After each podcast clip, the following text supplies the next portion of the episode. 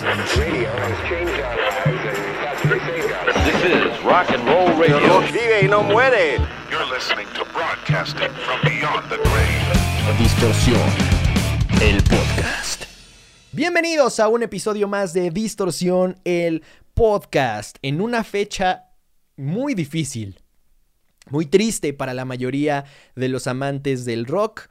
Sin embargo, también es día de podcast, así que trataré de hacer un episodio lo mejor posible para que pasen un buen rato y si de todos modos vamos a tristear, hagámoslo con sentido y por una razón que valga la pena. Y esa es homenajear y recordar a dos de los más grandes vocalistas de toda la historia del rock. De ese tamaño eran estos dos señores. Y estoy hablando de Chris Cornell y Chester Bennington.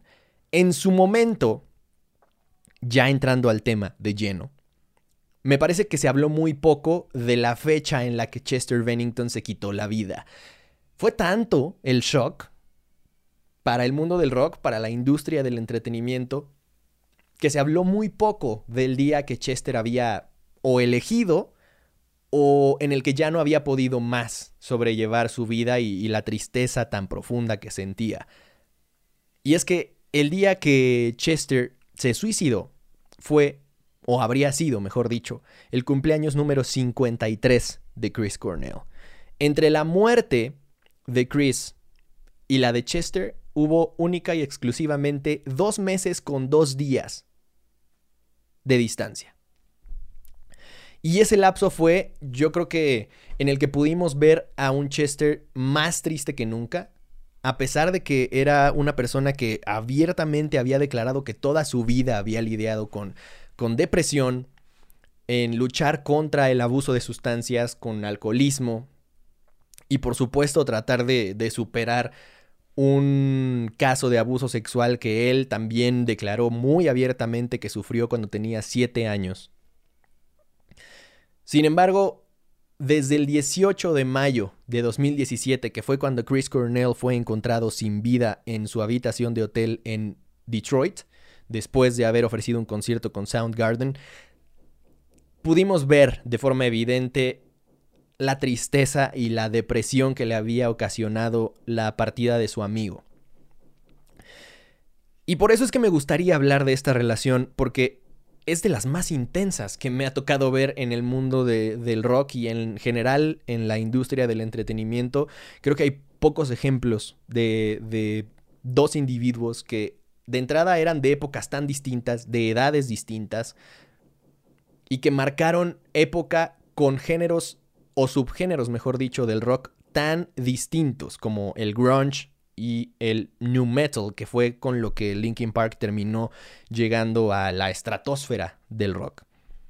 Y fue precisamente cuando Linkin Park tuvo ese ascenso meteórico que comenzó la relación entre Chris Cornell y Chester Bennington. Su amistad comenzó por ahí del año 2000, aproximadamente cuando el Hybrid Theory era ya eh, el, el golpe de popularidad que fue desde que salió. Y en esas fechas les tocó compartir el escenario en muchas ocasiones. Entre ellas, esta que me gustaría compartir con ustedes. Se vale llorar, se vale emocionarse. Voy a dejar toda la canción porque creo que lo vale. Así que disfrútenla.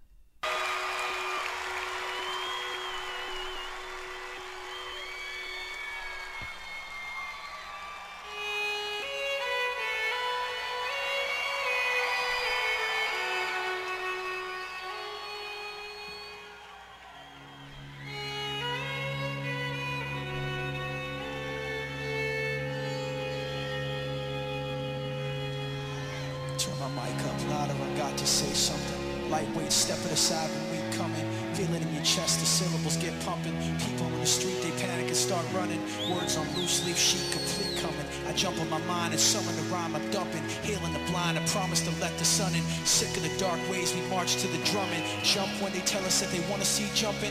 Fuck that, I wanna see some fist pumping. Risk something, take back what's yours. Say something that you know they might attack you for. Cause I'm sick of being treated like I have before. Like it's stupid standing for what I'm standing for. Like this war's really just a different brand of war. Like it doesn't cater to rich and abandoned poor like they understand you in the back of the jet when you can't put gas in your tech. These fuckers are laughing away to the bank, cashing a check, asking you to have compassion, have some respect for a leader so nervous in an obvious way, stuttering and mumbling for nightly news to replay. The rest of the world watching at the end of the day in their living room laughing like, what did he say?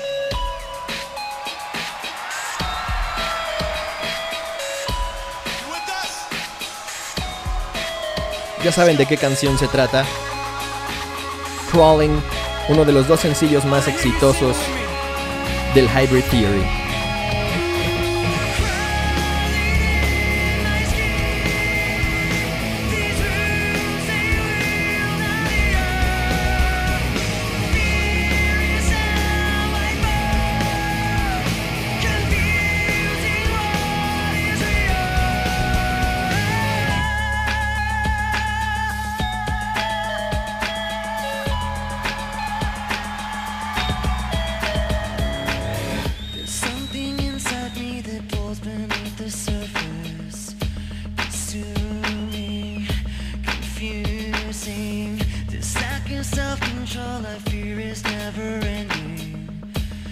Controlling, I can't seem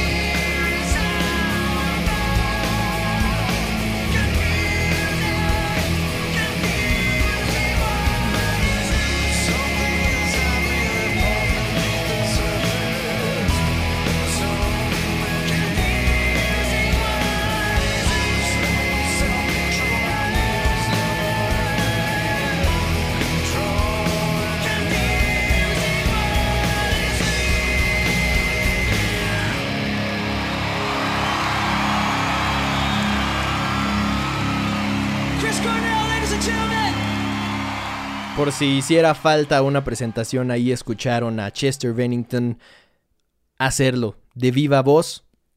Era Chris Cornell uniéndose a Linkin Park completamente en vivo. En fin, después de esa carga de emoción que espero que haya liberado un poco de la tensión que hay alrededor de, de este tema, siempre que se habla y siempre que llegan estas fechas, creo que para la mayoría de nosotros, amantes del rock, pues es, es un tema sensible, porque sí, en la mañana hice un posteo en la página o en las redes en general de Distorsión Informativa y puse que se cumplían tres años de la partida del último gran rockstar y de verdad creo que es un excelente mote o slogan para Chester Bennington. Sin duda alguna, diría que es el último gran rockstar. Por supuesto que va a seguir habiendo rockstar, pero alguien al nivel que alcanzó Chester Bennington, que lideró a una de las bandas favoritas de su infancia, Stone Temple Pilots, que además es una banda del nivel del Rock and Roll Hall of Fame, sin lugar a dudas. De lo mejor, entre lo mejor del mundo del rock. de, toda la historia. Y además consiguió llegar a ese mismo nivel con su propia banda en una época en la que parecía que el rock ya no iba a ofrecer mucho, al menos a ese nivel de éxito comercial. Y él logró codearse y estar al nivel de los más grandes, incluido Chris Cornell, con quien tuvo, insisto, una relación tan estrecha y tan íntima, que incluso se convirtió en el padrino del hijo menor de Chris. Ahora, muchos deben de pensar que esta relación se dio única y exclusivamente por lo que compartían en el escenario, porque tenían un mundo en común, el mundo del rock y el mundo del entretenimiento y la música. Y sí, pero además de eso tenían un trasfondo muy similar, un, un pasado pues por decirlo menos problemático, en el que ambos confesaron haber sido víctimas de abuso sexual. Chester fue mucho más abierto al respecto, al incluso decir que, que, sufrió de abuso sexual por parte de un hombre mayor cuando él tenía siete años. Combatieron la depresión durante buena parte de su vida, prácticamente durante toda su vida, y también lucharon contra el abuso de sustancias y el alcoholismo. Entonces, ellos deben de haberse entendido mejor de lo que nadie los entendía, incluso quizás sus propias esposas, porque de alguna u otra forma nadie puede entenderte al 100% a menos de que tenga un background o un contexto similar o que incluso esté atravesando por las mismas dificultades que tú. Y ellos compartían no solamente la profesión y, y vivían lo difícil que era tener una arena llena frente a ti de gente coreando tus canciones, de gente vitoreándote y amándote, pero después quedarte completamente solo en una habitación de hotel y no poder esconderte y no tener a quién recurrir. Y eso es algo de lo que muchas veces hablaron. Chester decía que su mente no era un lugar en el que le gustara estar y que por eso estaba tratando todo el tiempo de salirse de ahí, de encontrar formas de distraerse. Y entonces es cuando vienen recaídas en alcoholismo u otro tipo de adicciones. Y, por supuesto la depresión se hace insostenible. Algo así fue lo que le pasó a Chris Cornell. Y tristemente después le pasaría lo mismo a Chester Bennington, seguramente también motivado por la profunda tristeza de la partida de su gran amigo.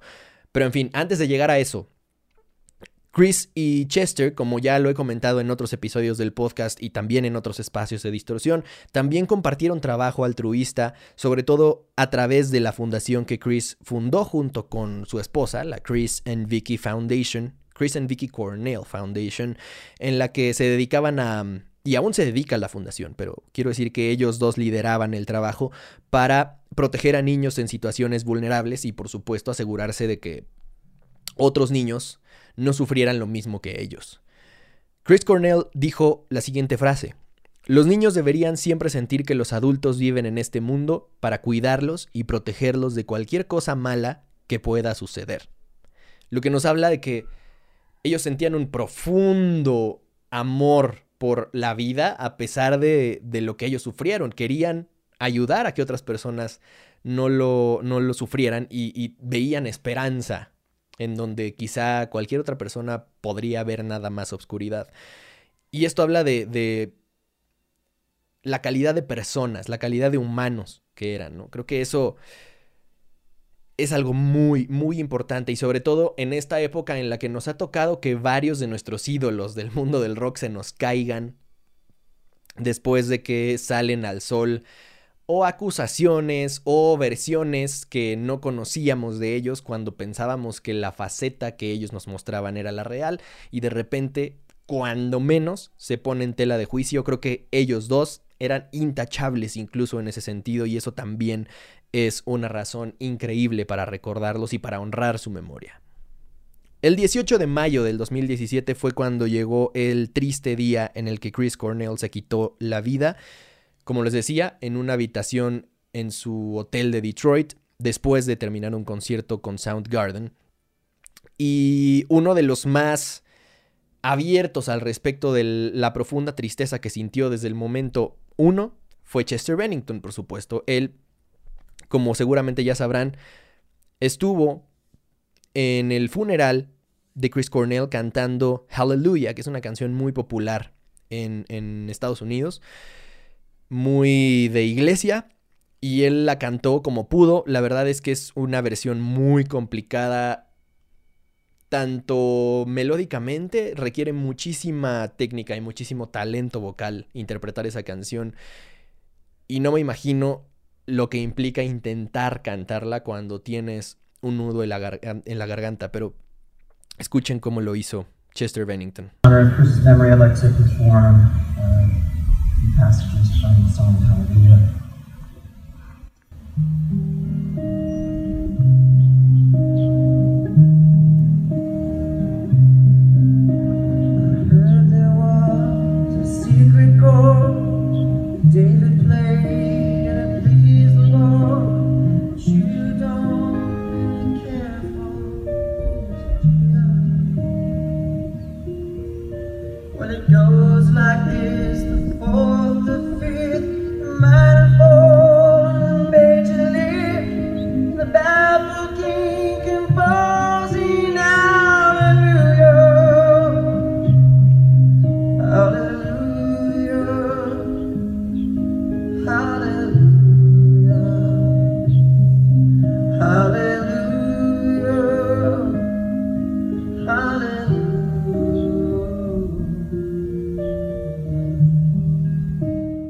Fue la primera vez ni la única vez en la que escuchamos a Chester Bennington con, con la voz rota, con complicaciones para cantar. Después lo hizo en la presentación de Linkin Park en el show de Jimmy Kimmel, donde le dedicaron la interpretación de One More Light. Incluso Mike Shinoda dijo que cuando estaban haciendo el soundcheck para ese show, les costó muchísimo trabajo, que nunca pudieron terminar la canción a causa de que a Chester se le rompía la voz a media canción o a veces cerca del final, pero invariablemente se le rompía la voz y le era imposible seguir cantando. En la versión final, la verdad es que si ustedes la escuchan se darán cuenta de que de que Chester se nota profundamente triste y de nuevo se le rompe la voz, aunque hace el mejor intento para terminar la canción. Y además publicó una carta en la que hablaba, entre otras cosas, de que tuvo un sueño relacionado con los Beatles y que después vio un video de Chris Cornell cantando A Day in the Life de los Beatles. Y que de alguna u otra forma le gustaba pensar que esa era la manera de Chris de decirle adiós.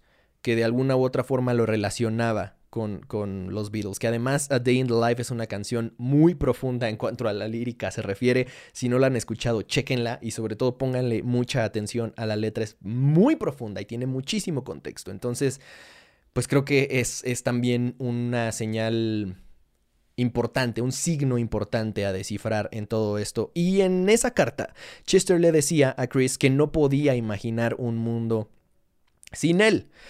Pues tristemente parecía un presagio porque solo pasaron dos meses y dos días desde la muerte de Chris hasta el día en el que Chester decidió quitarse la vida. Y ese día, como les decía, habría sido el cumpleaños número 53 de Chris. Seguramente esa fue una de las principales razones por las que, por las que Chester no pudo más y terminó quitándose la vida en uno de los momentos que pues terminó marcando la historia del rock de forma más triste. La, la, realidad es que nos ha tocado, al menos a nosotros, sobrevivir o vivir varias partidas muy tristes en el mundo del rock. Ya no hablemos de, de nuestros padres o abuelos que seguramente vivieron partidas mucho más eh, o a gran escala o en mucho mayor porcentaje, como por ejemplo las de Kurt Cobain, entre muchos otros. Pero de alguna u otra forma eran partidas pues individuales, ¿no? O sea, la de Kurt Cobain, que también fue una situación muy triste porque estaba muy joven y fue suicidio, pero pudieron tener su duelo a Kurt Cobain, ¿no? Nosotros estábamos apenas superando la partida de Chris Cornell y de repente vino a los dos meses con dos días la de Chester Bennington también. La realidad es que voy a evitar el tema de las teorías de la conspiración, porque me parece que solo es un tema que termina generando especulaciones alrededor de algo pues que no debería de ser el tema de conversación. Me parece que esa opinión ya la di en un episodio pasado de Distorsión el podcast, donde hablé precisamente de las teorías de la conspiración y mi opinión al respecto y por qué no creo en ellas. Sin embargo, hoy quiero enfocarme en que recordemos y en que hagamos un homenaje lo mejor posible a estas dos grandes estrellas del mundo del rock. Después de eso, el homenaje final vino de parte de la hija mayor de Chris Cornell, quien con la ayuda de One Republic interpretó en uno de los shows más vistos de los Estados Unidos, Good Morning America, la misma canción que Chester Bennington le cantó a su padre en su funeral.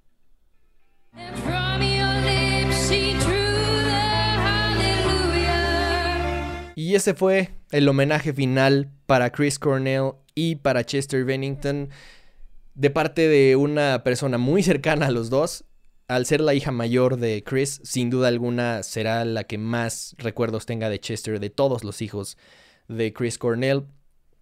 Pero aquí lo que me gustaría destacar es la conexión tan profunda que hubo entre dos rockstars que sí tenían eso en común, pero que eran de épocas tan distintas.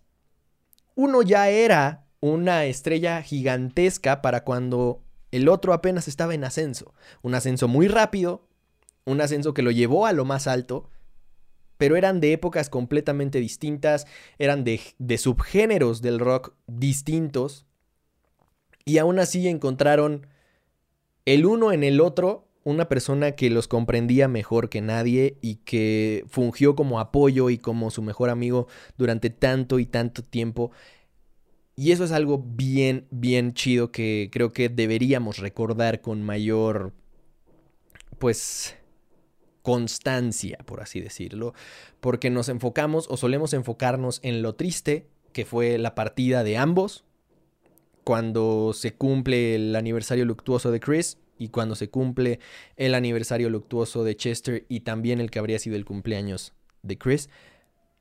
Pero tristemente creo que no se habla mucho de la relación que había entre ellos y si se hace, se hace para fines muy de la chingada en mi opinión, como estas teorías de la conspiración que en mi opinión solamente empañan y ensucian y desvían el tema de lo verdaderamente importante. Ambos brillaron intensísimamente con luz propia, ambos alcanzaron lo más alto y ambos sin duda alguna dejarán y dejaron para toda la vida un hueco imposible de llenar en el mundo del rock.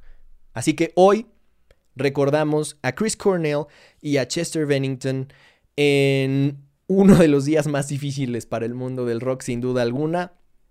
Tristemente tendremos que repetirlo cada año, pero creo que el legado que nos dejan vale la pena hacerlo de la mejor manera posible. Así es que después de escuchar este episodio, lo único que les pediría es que vayan a escuchar a Linkin Park, a Audioslave, a Soundgarden, a Dead by Sunrise, a um, Grey Days, que acaba de lanzar el nuevo disco, su disco debut, con las grabaciones y canciones que Chester Bennington compuso durante su adolescencia. Y esa es la mejor forma que tenemos de recordarlos.